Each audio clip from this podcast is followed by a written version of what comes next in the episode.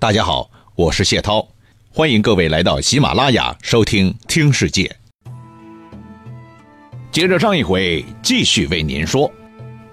上次为您讲到曹洪得罪曹丕的事儿，事情起因嘛，也就是曹丕少年时爱玩，爱玩要花钱呢，钱不够花了，找曹洪借。哎，叔，给侄儿掏点呗。没想到曹洪也是抠门抠到家了，一副都是老子的血汗钱，小兔崽子你别想，这副臭德行，那结果就和曹丕结下梁子了。好了，等后来曹洪手下门客犯事儿了，哼，曹丕终于能够报复了，于是轻轻吐露一个字：斩。虽然到后来大家伙一拥而上，男的劝谏，女的一哭二闹三上吊，最后。才算是把曹洪给保了下来了。这些故事能体现什么呢？嗨，还能有什么意思？小心眼儿呗。这就是一个活灵活现的曹丕的本尊了。可能您会问，你这是在黑曹丕吧？哎，还真不是黑他，因为同样的例子在孙权身上也有。之前也大概为您提到过啊，孙权少年时候也爱玩爱玩也是得花钱呢，没理由曹丕爱玩要花钱，啊，孙权爱玩就不花钱嘛，对吧？于是孙权没钱花了，就跑去问吕范借。当时吕范是孙策手下的会计，大账都在他手上拿着呢。只要碰到小孙孙权过来要钱，他就会跑过去问老孙孙策：“哎，主公，你看这钱我给是不给呀？”事儿一多，幼小的孙权就不爽了。哎呀呀呀呀！你什么德行啊？问你要钱，你要给就是了吗？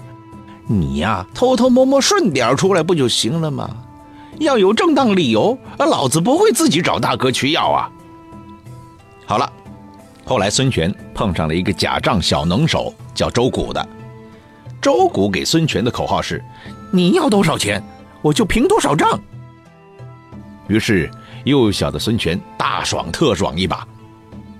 到了后来，孙权当上一把手了，哎，不当家不知柴米贵呀，这油盐酱醋茶啥都要钱呢。这个时候，嘿，他就开始认真管账了。提拔官员的时候说：“吕范，老实、尽职、忠臣，得用，大大的用。”周谷，哼，小人，撒谎。不能用啊！坚决不能用。哎，这就是区别了。谁没经过少年呢？谁少年时没有荒唐的岁月呀？可是长大以后，曹丕选择的是报复，孙权选择的是因此而选择人才。这就是区别喽，而且区别大了去喽。回头说曹洪，曹洪作为叔叔。从小看着曹丕长大的啊，当然知道这个小侄子的德性嘛，所以被抓了以后啊，都已经把自己洗洗干净，准备去死了。哪知道峰回路转，居然最后又被放了出来，除了被免官、削去爵土之外，没有其他处分。哎呀，心里高兴啊，保得一条老命比啥都重要啊！于是立刻很会做人的给曹丕写了一封感谢信，信中。除了深入骨髓的感恩之外，又对自己的世界观毫不留情地进行了一次全面深刻的剖析和检讨。曹丕虽然这一把没有整死曹洪，但是修理的也是够呛的。然后又看到了这份检讨书，心里也就平衡下来了。在这里要特别交代一下啊，曹洪其实是人生的大赢家。后来曹丕死了，这位老爷子还活蹦乱跳的。从曹丕的角度来说，他有个不孝的儿子魏明帝曹睿，到后来还居然违逆自己老子的意思，恢复了曹洪的爵位和名誉。到了最后啊，曹老爷子是带着笑容离开这个乱世的。从这些事例我们可以看出啊。曹丕绝对算不上是一个品质优良的老板，不说远远比不上他的老爸曹操，甚至连他的老妈一个妇道人家眼光都比他远呢，心胸都比他阔啊。如果曹操早年已经发现这个品质的话，那么估计这个大魏的开国皇帝是轮不到曹丕来当的。只是当年争楚的时候啊，曹丕在能人的帮助下表演功夫到位，再加上手下几个小弟非常给力，这才最后把曹植给打垮的。从曹操一开始不怎么看好他。犹豫了很多年，直到临终前还夹带后悔的情况来看，曹操其实是不信任他的，对他的水平是怀疑的。要不，曹操当年为什么会在长江岸边上发出一个“生子当如孙仲谋”这样的感慨呢？这句感叹固然是表达对孙权的赞赏之意，但是完全可以用别的东西来比喻啊。比如我要有个好朋友像孙仲谋一样，这也行啊。为什么偏偏要把自己的儿子给牵扯进来呢？这就可以说，在潜意识里啊，曹操对自己的儿子真的很失望啊。如果曹丕是个刘备或是孙策式的人物，曹操又怎么可能会有这一个历史上赫赫有名的感慨呢？曹操是非常希望他的儿子能出来为自己撑一把门面的。当年在汉中的时候，啊，刘备派了个刘封向自己叫阵，刘封还只是刘备的干儿子啊。曹操气得不行，立马去把镇守长安的曹彰叫来，要用自己的儿子把刘备的儿子比下去。那我们可以假设一下，如果刘备的儿子刘禅。也是个刘封式的威风八面的战将，也来到阵前向曹操叫板儿，那会出现什么情况啊？那曹操肯定给气爆了，非当场吐血不可，因为他很明白，自己的接班人是不够刘封贬的。之所以最后非常无奈的选择了曹丕，只是因为实在是选不出比曹丕更合适、更综合的人了。偏偏曹子建不争气嘛，硬想扶他都扶不上去，那最后只能里矮个里拔高个，母鸡里找凤凰。哎，就曹丕吧，就曹丕吧，算了，我就死了没眼看了。曹丕是一副小人肚肠，谁敢让自己不满意一秒钟，他就能让你悲惨一辈子。但是。他还是有自己长处的，文学上的造诣我们先不说了啊，那是不用提的。在政治方面，他也是有脑子的，至少他能把魏国地盘上几个最牛的政客全部聚拢到手了，然后放权给他们的时候也很大方。曹丕自己是一心一意去做表面文章，搞形象工程，聚精会神的和人秋后算账，打击报复，正经工作。都交给那几个说得上话的，而且手中确实有能力的人。当然了，是个聪明人都能听出来了，这种情况是很危险的，维持不了多长时间的，很快就会出事儿。哎，所幸的是，曹丕本人相当配合，在位时间并不长。哎，如果他的屁股坐在皇帝的位置上再久一点的话，估计啊，不仅很多人。会被他给收拾的不成样子，这个国家也会被他整的不成样子的。那在曹丕砍下暴君脑袋二十天之后，他就死翘翘了。有那么一种说法，说在这一年的正月，他准备到许昌，可是才到许昌城外呢，许昌的南门突然倒塌了一块。曹丕听说了。觉得超级不爽，呸！太不吉利了！我要出门，门倒了，这算几个意思呀？于是当场下令掉头回洛阳。可是这事发生以后没多久，他就突然不舒服了。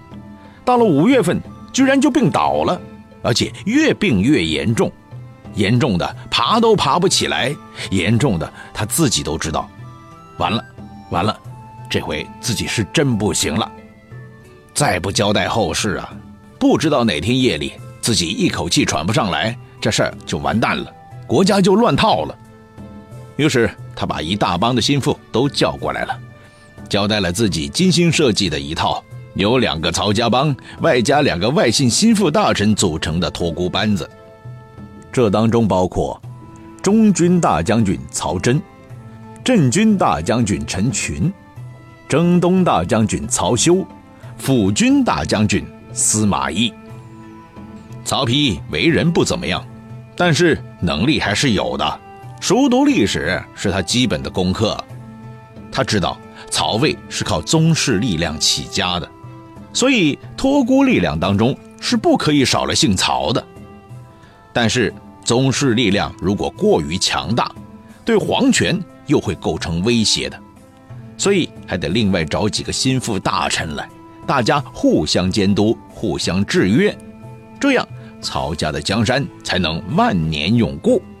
啊，历史上这种例子多了去了，处理的好了，自己走了一点事没有；处理的不好，自己死那一刻就是动乱的开始。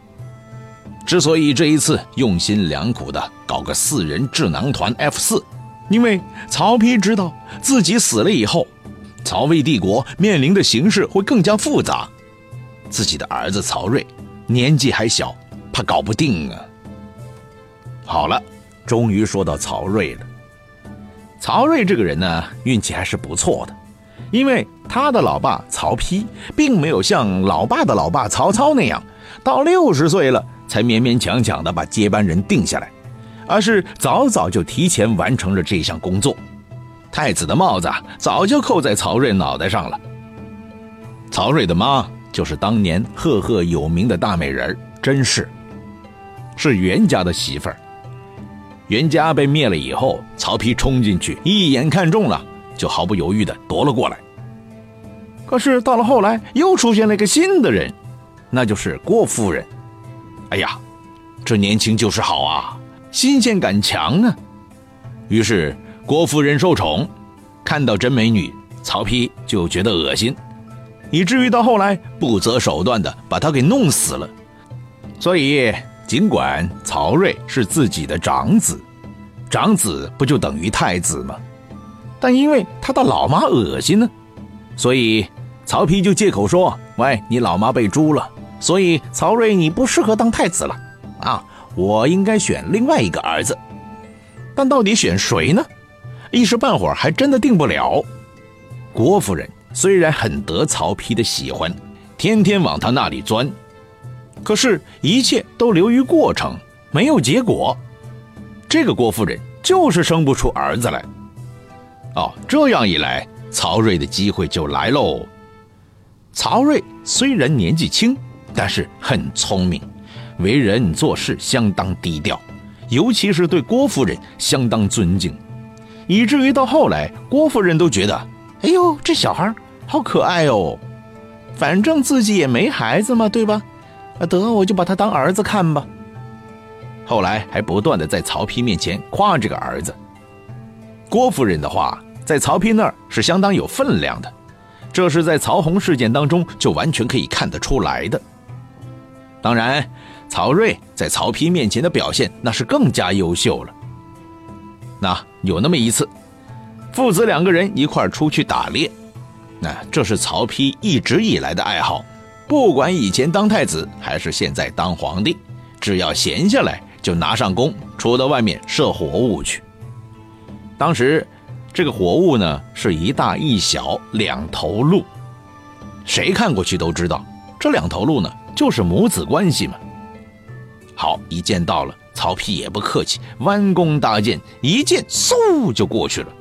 那个母鹿当场惨叫一声，倒在地上，抽搐几下就死了。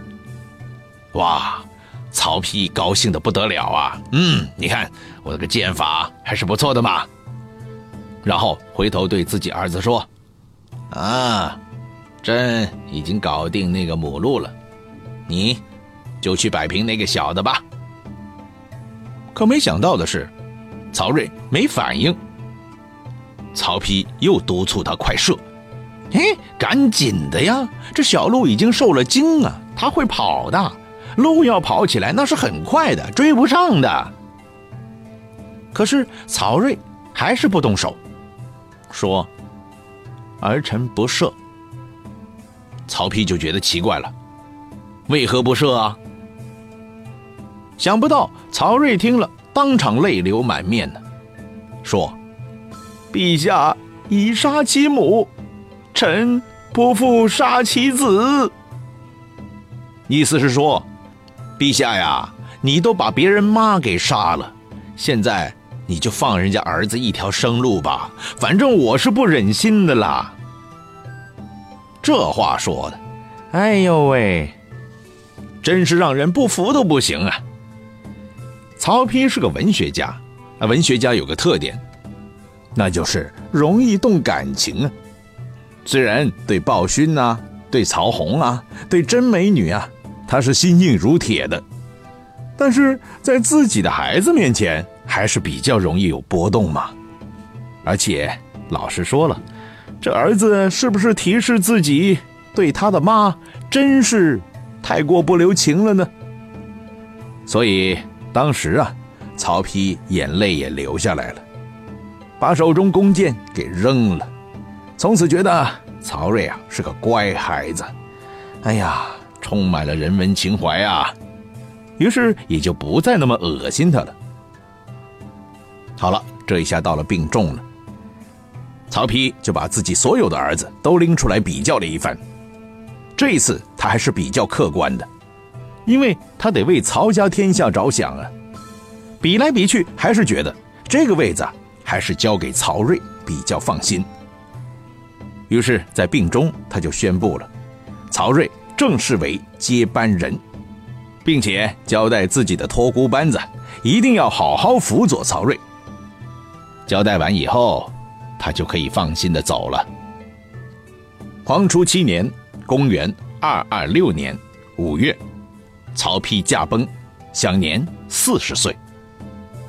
对于他的评价，我们说的已经很多了，在这儿我们就引用一句陈寿的评语作为总结吧。陈寿说：“文帝天资文藻，下笔成章，博闻强识，才艺兼该。若加之旷大之度，立以公平之诚，迈志存道，克广德心。”则古之贤主何远之有哉？这番话什么意思？简单来说，曹丕有才，但是如果再大度一点，再公平一些，那就离圣君不远喽。欢迎您关注我的微信公众号，收听更多的精彩故事。请关注谢涛听世界。